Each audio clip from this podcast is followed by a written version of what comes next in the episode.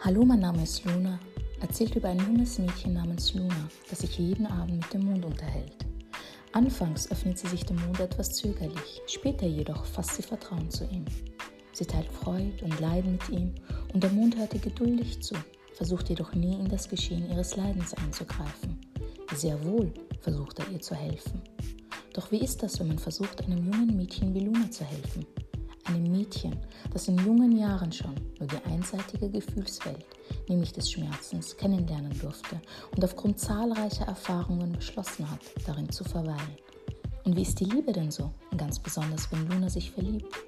Tauch mit mir ein in eine Welt, wo der Mondschein das wärmende Licht ist, das sich schützend als Schatten über Luna legt.